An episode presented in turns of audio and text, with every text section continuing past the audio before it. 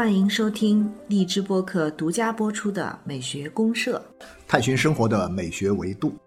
亲爱的听众朋友，大家好，我是生活美学观察家小明老师。我是可可老师，欢迎大家。啊，欢迎大家，可可老师。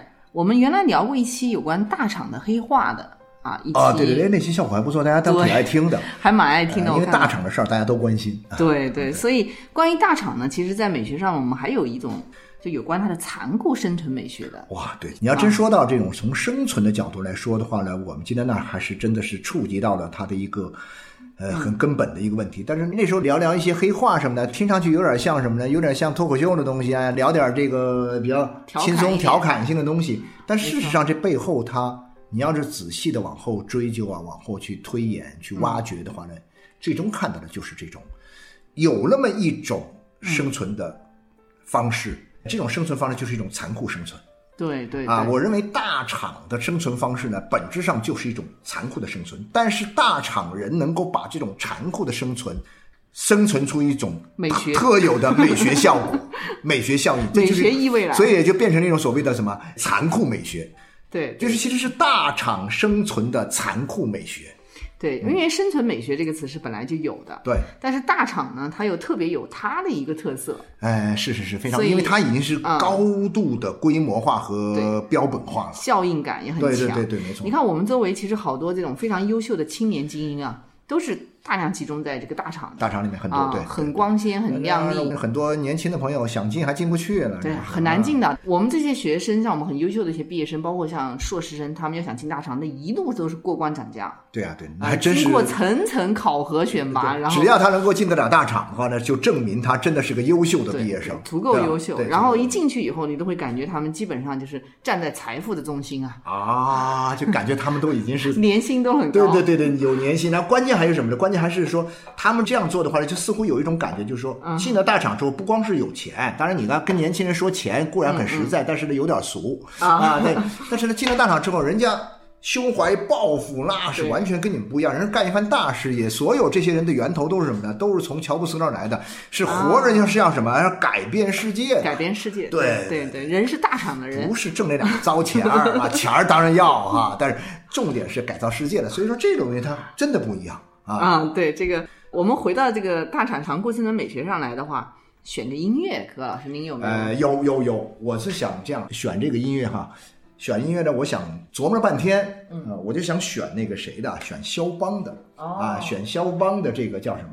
他的练习曲，嗯，啊，肖邦的练习曲呢，早期编号是作品第十号的，十号练习曲啊，第十号练习曲，这个十号练习曲非常著名，非常的棒。呃，我想呢，就是咱们今天这节目呢，就先呢听第一首和最后个第十二首，听这两首，两首都是练习曲啊，都是练习曲。为什么要选练习曲呢？我就会觉得，首先呢，我们讲到，你对那些学钢琴的人、弹钢琴的人说，噩梦啊！对，你一说练习曲，尤其是什么呢？小孩那时候考级的时候，非常痛苦，天天都在练什么？比如说车尔尼的多少多少个练习曲，编号的那个练习曲，每天练，哎呀，那就是琴童们的噩梦。是啊，但是呢，他一旦从这个噩梦里面走出来，梦醒之后呢，那就是辉煌的黎明，是是吧？但是很多人是死在噩梦里。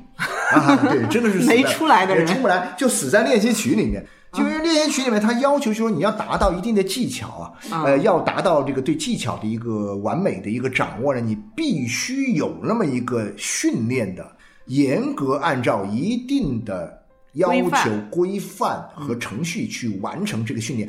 要求的真的是很极端，比如说他要求你这个练习曲啊，你先来哪一步练习曲，嗯，再来哪一段练习曲，再来，你不能颠倒顺序的，你必须按这个顺序来的。嗯，所以我们讲的就是说练习曲这东西，它强调的是一种什么？是一种。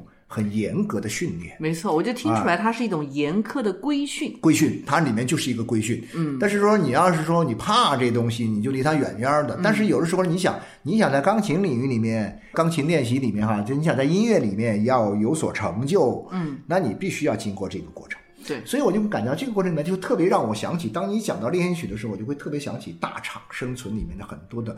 大厂是规矩是最多的，没错啊，各种规矩，没错没错，它也是一个充斥着大量的这种严苛规训的一个生存环境。没错没错。但肖邦的这个练习曲呢，又跟我们讲的那个车尔尼他们那种真正练钢琴的那种练习曲啊，不又不一样太一样啊，那个不一样。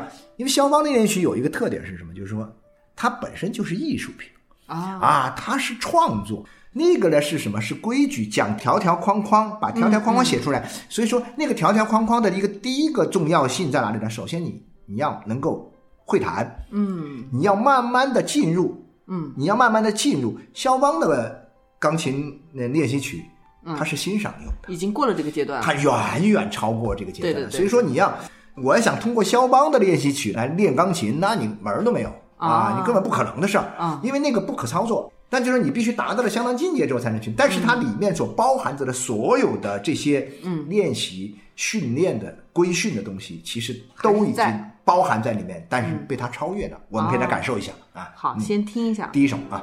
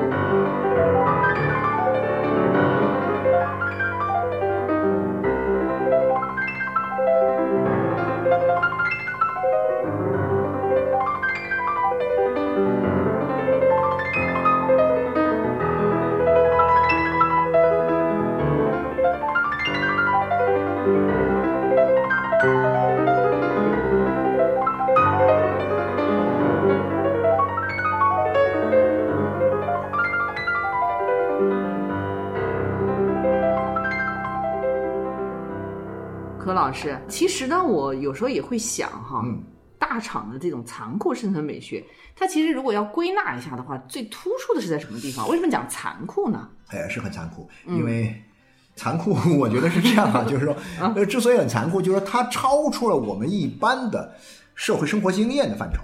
我们经常会讲的嘛，是说大家都可以这样理解。你比如说你在一个呃，我们经常可以看到网上啊，或者说朋友之间聊天会问到一些这样的问题，比如说你将来以后出去以后去什么样的单位工作？然后说，哎呀，我只是图个清闲啊，我就到什么什么什么样的单位去工作。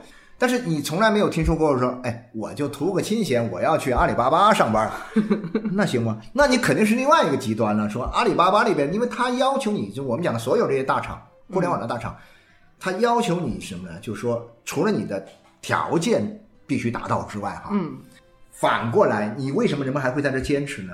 一个很重要的一点就是说，我付出这么多，这符合我们的一个呃一种生存的一个哲学里面所强调的说，你付出的多，你得到的就多啊，啊。所以说，当你确确实实，它很快的就会兑现你的成功，以货币的形式，财富的形式，以财富的形式，或者说以你很快的升级的形式，让你不断的升级，让你不断的，你一升了级就要加薪嘛，啊，然后呢，这个薪每一个级别之间的差异是非常非常大的。你如果说能够你拼命的去去付出，然后以它不像很多什么样的单位呢？我觉得大厂里面有一个这样的特点，好像我听我一些大厂朋友说，嗯，就说你在其他的地方呢，你可能你要提上去，比如说在我们学校里面吧，嗯，你要想上一个职称，必须也得差不多也得多少年吧，哈，比如说哦五年、六年、七年、八年啊，你才能一级级往上爬嘛。对，有个资历啊，对，虽然你的条件都达到了，嗯，但是你你得熬年头，熬年份。你到单位，你在这些机关里面，你做公务员，也也是你当官，你一级从你这个叫什么科级开始爬起，你爬到处、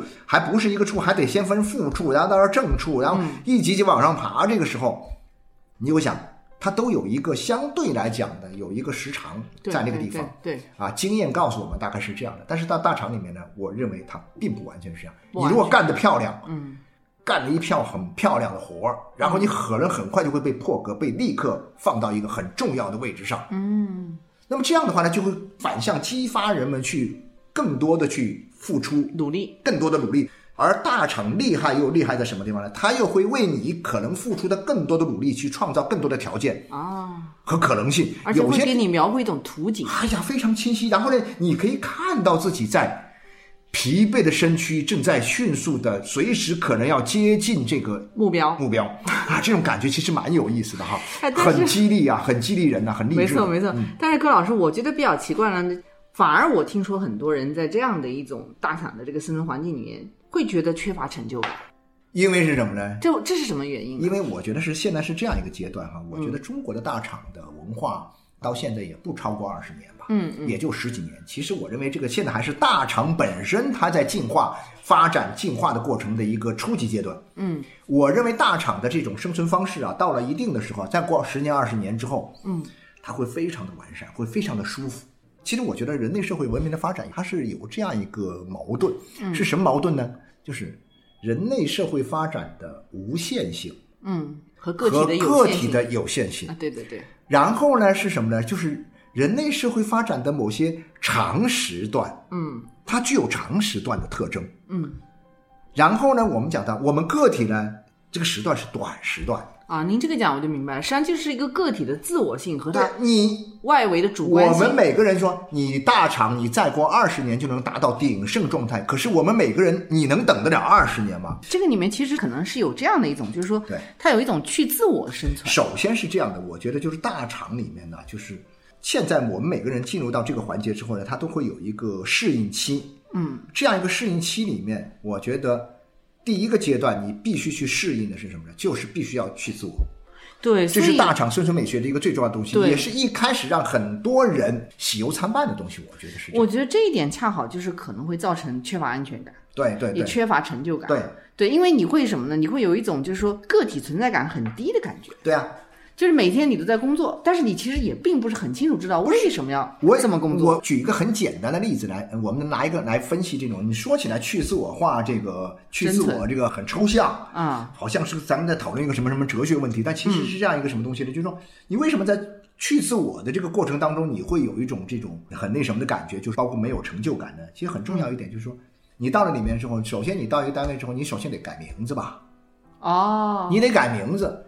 比如说我叫这个可可，但是我到了大厂里面，我可能就不能叫可可了，可能叫 Michael 啊，或者是叫什么呃 Peter、Tony、Peter，这还是最简单的。比如说我们像阿里，它不是有花名制吗？哦啊，各种花名，用一些什么江湖上的名字啊，就特别好记的。啊，那种江湖，它有它的这种文化，它这个大厂文化，它我这个大厂里面呢，比如说我这个我们老大是喜欢这个江湖武侠的，有江湖感的。好了，所以我们这帮人的名字全是到金庸的武侠小说里面，你一定得到里面去找个名字。啊，你换那个名字，那不换名字，你你在其他的大厂，我们可能有别的名字，我们大量的英文名字。首先，你必须要有个英文名字，这是肯定的。然后，你还得要有一个花名，而且尤其是你到了一定的中层以上，你必须要有花名。然后呢，就是一个系统。然后呢，这样下来之后呢，你会想到，就说，你每天生活在别人叫你的时候，不是叫可可老师，是叫你 Peter。时间一较长，他还没有较长，叫惯了也就算了。在这个没有叫惯的过程当中，我可可老师老被人叫 Peter 啊，或者说老被人叫杰克，你会不会觉得很奇怪？就是说，然后没有呢，存在感。你的存在感呢，就是说你被符号化，你被知道吗？符号化你被符号化了。一个鲜活的自我，一个具体的自我，它被符号化了以后呢，嗯，你还没有办法在这个符号里面去建立充分的、丰富的它的这个，我们讲一个啊所谓的这个棱指啊、锁指啊，你没有建立起来。你当然就没有成就感了。你本来是一单很漂亮的活，你听到上面的领导表扬的时候，你都不表扬可可老师，说哎呀，可可老师这单活干得很漂亮。你说的是 Peter 跟这单活干得很漂亮，我还得反应半天，我才知道哦，Peter 是 Peter 就是我呀，是吧？这里面其实我认为是什么？这是啊整个大厂文化里面进入这个体系里面最重要的第一环节，必须先去自我化，先剥夺你的身份。啊或者说我在剥夺你的固有身份的时候，我赋予你一个新的身份，啊，然后让你在这个新的身份里面去找存在感，去适应这个新的身份。明白明白。啊其实我们原来都知道，在生存美学里，我们迷失自我这种定位的话，你其嗯实是很难有一种幸福感的。没错，非常。但是你以后可以慢慢建立。所以我为什么强调现在的这个文化是一个时间啊、时间概念呢？就是我们现在的互联网这个文化，或者说我们这个大厂文化，它实际上是还是很还在一个建构的过程当中。然后我们每一个个体在这个体系里面，我们随着这个大的机器在运转的时候呢，我们的时间还很短的情况之下，嗯，我们还不足以，比如说像那些早期那几个大厂，它都这么十几二十年呢。对你要是老员工进去，你都不知道，你可能最后你都无所谓。你叫可可老师，你叫小明老师已经不重要了。我叫那个 Peter，我叫 Tony，或者说我叫这个子那个子什么的啊，那种花名。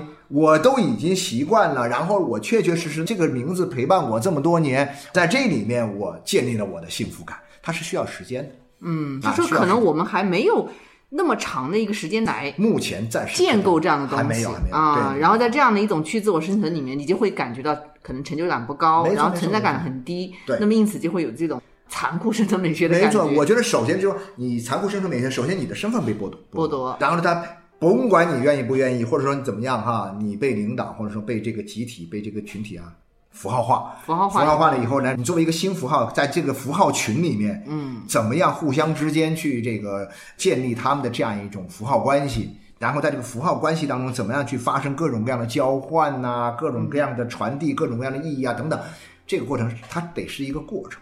对，因啊为不管你怎么符号化，你总归是一个个体，是一个人，对，对你总要找到自我。是是是，这就是一个矛盾有的时候是这样，所以我们又是为什么会讲到，比如说我一个名字下来，我得用这么长时间，我爸妈啊生下来就起这么一个名字，嗯啊，这个我带着这个名字活一辈子，但是我到了上班的时候，没人用我这个名字。嗯，你想想看，我觉得这事儿其实有点拧巴，你知道吧？我确实有点拧巴，因为我就叫这名字，你为什么不叫我这个名字呢？就我们经常想起那个，就是我们经常会开玩笑，说名这个东西确实很重要啊。对，你比如说，我们经常讲到，就是说这个，假如说在一个单位里面有一个这个局长，嗯，有一个副局长，可是呢，这个局长呢，正局长啊，他姓傅，哦，副局长呢，他姓郑，那你说这俩能搞到一块儿去吗？我就认为肯定搞这个这个郑局长啊，我都不知道我说哪个郑局长了，反正总之，对吧？我是个副局长，可是别人管我叫哎呀郑局长，那老副怎么听听着肯定不舒服嘛，肯定得把这啥啥的我得把他给干掉，把他给弄走，哦是吧？这就是个身份问题，我的身份跟我的这个头衔儿跟我的各种各样的称谓，嗯，非常非常的重要。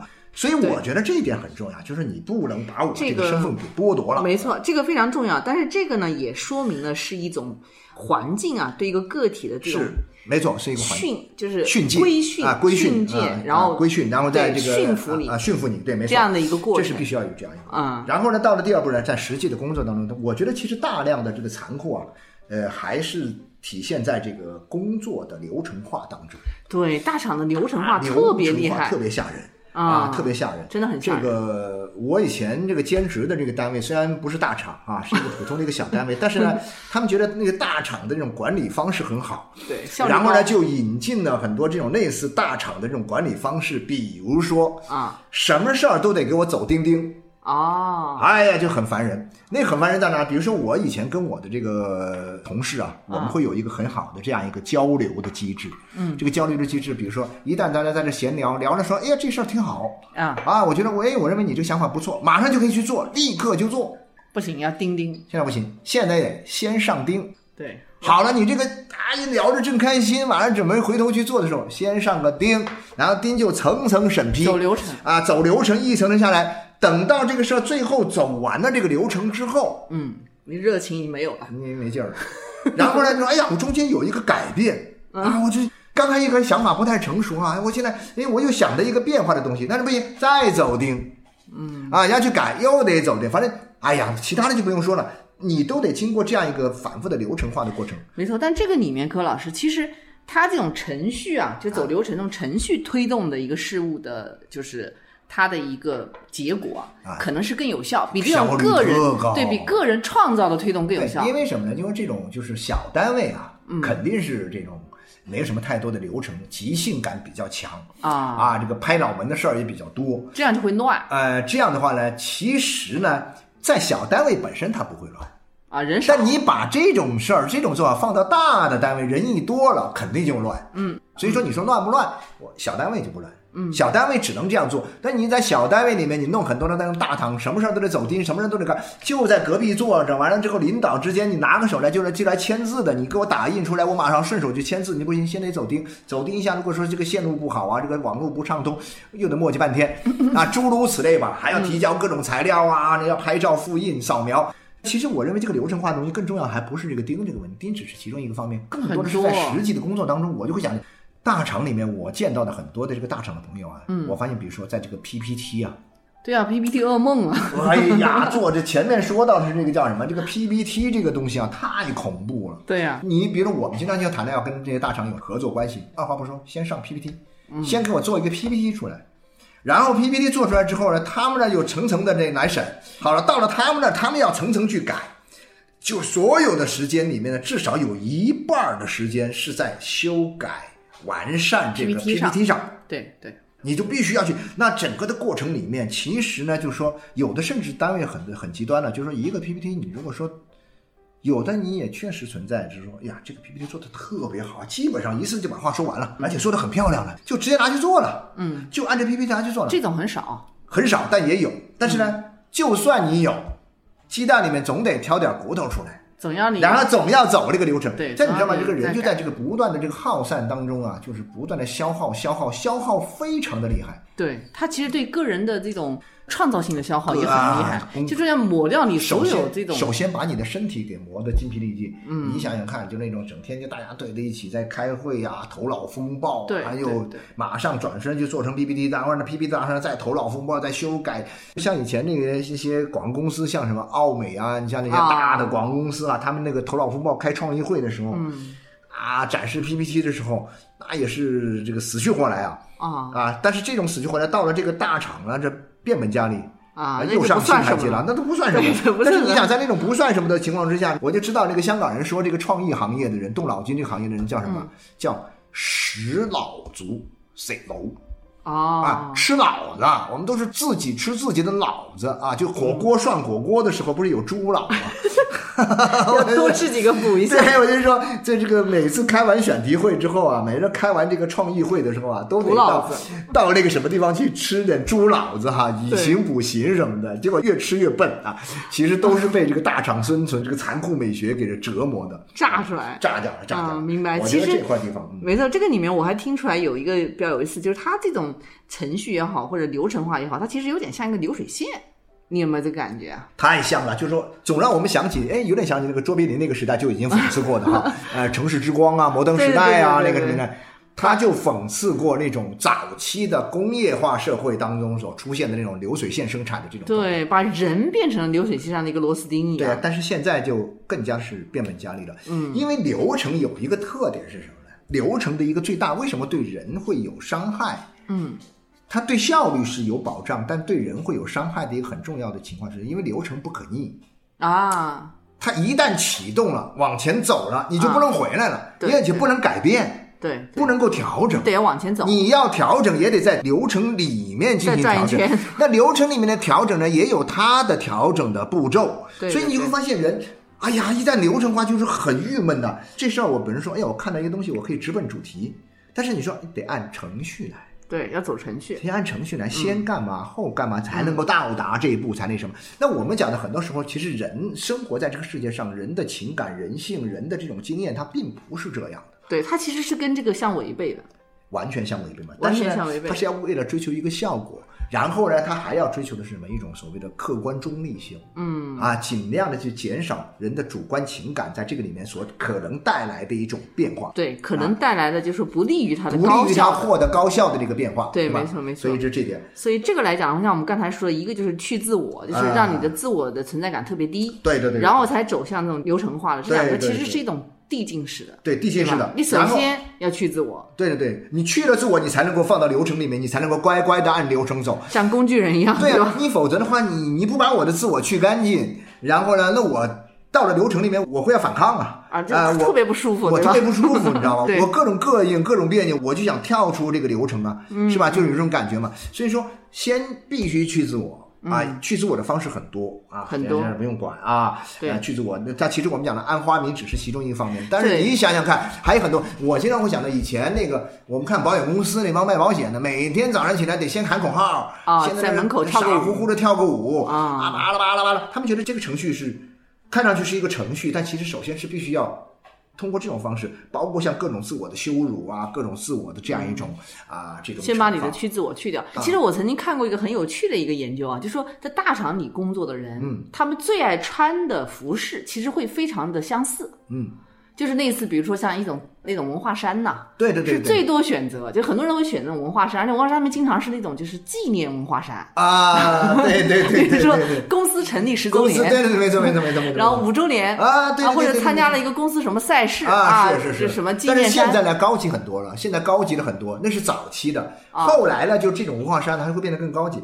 这种大厂里面，他一开始会貌似于什么呢？会给你一种感觉，就是好像，哎呀，我这边很自由，你可以穿的很随便。嗯嗯嗯，但是你发现他的随便里面有一种更高级的不随便。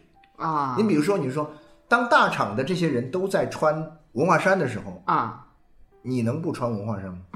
你就会显得特别对吧不一样，？你就会显得特别不一样。那同样反过来讲，大厂里面这些程序员都穿格仔衫的时候，啊，那你不也得穿格仔衫吗？你不穿格仔衫，对对对对对，这都是我们讲的去自我的一个很重要的对，包括黑化，我们原来讲黑化其实也是一样的，我们之对间一定要用我们这种方式在说话。要我们的语言来说，你不用这种语言那就不行，你必须要被赶走、被踢出群。对对啊，就这种样子啊。对所以去完自我化就好，一个标准化的产品进入流程之后就可以嗯发挥效应，发挥大，因为这些东西都是算出来的，都可以算啊，都算出来了的。然后呢，好了，这还不是最后，啊，最后的目的是啊，是要把你驯化。就是你会自觉的去做。他如果是走到被驯服这一步来讲，到了被驯服的这一步他会有，认同感的。高度的认同，它跟就是人机合一啊，我对它会有这个跟这个机器这个流程高度合一了。对，没错，就好比说，你就会自觉跟别人说，哎，请你叫我 Peter、啊，嗯我就是代表了这个，他会自觉的告诉你，你要用这个符号来认可。没错，没错，没错。对，这个就是已经高度认同感了。然后呢，到了这个里面呢，因为他的整个的生活和工作都已经程序化了，对，关键是到了一定的时长以后，嗯，他习惯了。习惯了。他的这种幸福感就在于每天驾轻就熟。所以说，有的时候就说这个年轻的年轻的员工刚到大厂里面的时候，嗯，比如说你不小心啊啰嗦了几句，抱怨了几句啊然后呢，老员工就会跟你说，我当时比你还辛苦啊，忍一忍，嗯嗯，我这样你看多舒服啊。钱又多，成就感又高，我自己组了个团队，我是你们的领导之后，下面全是人干活干的热火朝天。但是到了你这个时候，赶你走你都走不了。一般来说要辞职哈，不干的那一定是有很多真的没法再来干的一些非工作的原因。很多人一旦离开了之后，嗯，很不适应。所以我就会想起那什么呢？想起你记得那个那个电影吗？那个《肖申克的救赎》里面啊，啊，那老头儿，那个摩根·弗里曼演的那老头儿嗯啊，好了，后来放出来了，放出来了怎么办呢？活不下去了，上吊自杀了。啊，就是他已经不适应外边这边的生活了，里面每天到点儿这个叫什么？每天到点儿这个起床，到点儿吃饭，到点儿放风，到点儿什么，规规矩矩几十年。这个其实挺有意思的，柯老师，嗯我是听到呢，就还有一种可能性，就说有的人还是这种大厂的这样的一种就是规训里面，嗯，啊，在这种包括一些什么关于身份、财富、地位的这样的一些，也算是一种繁荣的景象里面，但是还是会有一部分人他可能是不适应的。对，那就是说，这一部分不适应的人呢，他应该是在这个过程中，他一直是难以找到一种自我的这个主体性的，确实确实，那他就会觉得很痛苦。对对对，他有可能财富是有了，生活也过得不错，对对。然后他也能把工作安排妥当，但是就是内心空虚，因为确实有一些人他没有办法去融入，骨子里去融入这个东西当中去。对，就自我意识比较强的人。有些人可能在第一个环节就抵抗，待不下去就走了。有些人在第二个环节实在顺不了这个程序就走了。嗯，第三也有可能在这个循环的过程当中，可能某一个外在的原因或者什么什么方面一触动了他这个敏感的某一个神经，他就发现我操，我不能这样过一生，对。他也走了。对，但是更多的，我觉得是这三步啊，残酷的这个啊生活美学啊，当他这三步走完了之后呢，这种残酷的生存在他这儿就释放出一种美学的光彩，啊，就是充满了魅力。哎呀，这 个没错，这个我想呢，因为我们讲生存美学嘛，像那个福柯，他在晚年的时候、做了很多法兰西医学院的演讲，啊对，在法兰西学院的演讲里面，其实一直是围绕着生存美学在做探究。对，因为这个生存美学最终指向的人类的这种幸福美好生活是自由。对，这个自由它其实还是就找到自我了嘛，没错自我的一个完整性，对对那他就自由了。那所以您刚刚说的，有些人在大厂，他十年。二十年，哎，他干的越来越有幸福感了。那他就是可能是在这样的一种严苛的规训下，他找到自我了，没错没错，他建立了，是不是可以说建立了一种新的新的自我了？哎，可以这么讲，可以这么说建立因为因为这种之间肯定是矛盾的，肯定是矛盾的。对你自我的这种东西，有些人呢，他建立不了新的自我，旧的那个自我又一直在搞怪，啊，然后呢，他就可能就跑掉。但是呢，有些人呢，慢慢把这个自我呢修理、修理、修改、修改、调整、调整，然后呢，哎建立了一个新的自我。嗯对所以我觉得这个过程它始终是一个过程。嗯这就让我想起什么呢？想起这个赫胥黎的这部很著名的反乌托邦小说啊，哦美丽新世界》是吧？美丽新世界啊，就那个世界里的人其实已经没有很异化，那种感觉了。第一，但是呢，有时候我也会想这个问题。我说，如果真是那样，不也挺好吗？我这我不喜欢啊，你不喜欢是吧？对对对那，那喜怒哀乐，你说要喜怒哀乐干嘛？我们现在人类社会里面是这样，有喜就有悲，啊那，要不然就干脆有不喜不悲，有没有啊？就是我们其实人类有时候，我们只是在现在这样想。当你在想到你被某些这个生活中的东西折磨的死去活来的时候，你总想着呀，干脆有一个世界里面风平浪静哈，就像啊苏轼说的“也无风雨也无晴”，对啊，就这种感觉。就像生活过得像机器一样，啊，像机器一样，这其实也是一种啊，但是我们就不知道，所以为什么说它残酷美学呢？大厂的生存它是残酷美，它可能是真的是预示了我们人类未来社会发展的某一种可能性性啊，我也有可能是这样，但是为什么我想起这种可能性，就觉得有点不寒而栗？对呀、啊十分十分胆寒我感觉我们是我我说实在的，有点有点这种感觉。有的时候你可能不觉得哈，但我以前有个这个大厂的朋友啊，在大厂里面做，但是后来离开了。啊，因为我们平时在一起聊天，他们为了因为我年纪大点儿，他们可以看到我这个是个文艺青年一样的人啊，文艺中年嘛，啊，文艺中年都跟我聊点文学，我从来不去跟他们聊这个东西。但是我有一次跟他们聊这些东西的时候，比如我就跟他讲到了一个诗人，他比如他问我赵老师，你最近在看什么书啊？我就说啊，最近看什么什么书，我在看读一本什么诗集，然后呢。我就拿出来给他，他说：“那你看这个诗集送给我，我想看。”那我说：“你这小青年儿，你们喜欢读诗的，我总是很高兴的嘛。”我说：“哎，干嘛呢？就送给你。既然你要，我平时我送都送不出去。”啊他只是很客气的问我要，但是拿回去之后，后来他跟我说，他就看，看完之后，好家伙，他说就被震撼到了，你知道吧？啊，然后就离开大厂了。后来真的就离开大厂了。哦，他觉得自己像个傻子一样，你知道吗？那我说，那是因为你没有体会到大 厂你你做了一个启智的作用。不，那那也许在别人看来，我害了他。他后来他挣不到那么多钱了呀，他的房贷还不清了，怎么办呢？这个标准是一个非常是吧？难说他就后来就完全变成另外一个系统了。所以我们这样讲，就是说，在这个过程当中，人真的是很复杂，社会发展也是没有那么简单的一条平行直线。但是大厂这边呢，确实是现在对我们现在这些年轻人来说呢，应该还是有一点吸引力，我们应该正面的去肯定它。啊，就是你到里面能够不断的激发你的创造性，能够适应各种各样经风雨、见世面，因为确实大厂见到的世面对真是不一样啊，是非常大是吧？对，啊但也特别容易迷失自我，迷失自我，所以但是年轻的时候犯点错误没关系啊，啊年轻人犯点错误没关系要允。许自己。但是呢，在你可能要进入第三个阶段，差不多要完全被驯服的、被规划驯服的时候啊，这时候看看你嘛，能不能觉醒嘛？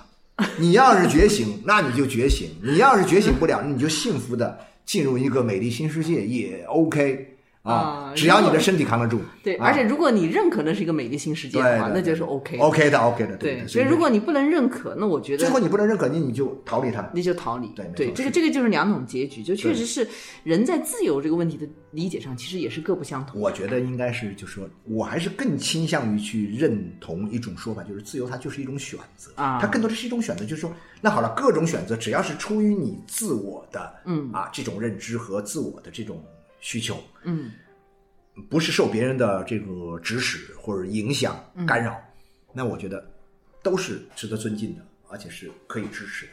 对，啊。就是他这个选择就意味着你能够在自我的这个前提下，你能够摆脱别人的各种各样的，对对对对，对就是像我们说的这个规训呐、啊各种规范的影响啊。我觉得我自己做一回主，哎，我居然可以不听别人各种各样的说法，我自己可以做一回主的时候，嗯，那你就牛了。甭管这个你自己做主，准备干到大厂里面继续干下去，还是要离开大厂，我觉得只要是你自己做的选择，嗯都 OK，对是吧？就是就是最终还是要找到自己对对对对想要的东西。这是最重要。最后呢，在听这个曲子之前呢，嗯，呃，还有一个小小的这个信息啊，跟我们的这个、呃美学公社的这个朋友们分享一下。社员们要分享啊，因为我们这个美学公社啊，也有了自己的这样一个新的。阵地啊啊。我们的事业呢也蓬勃发展啊，蓬勃发展蓬勃发展呀，也有了自己的这个一个新的一个平台啊。这个平台呢，跟我们这个美学公社这个平台呢是相呼应、相关联啊，关联的，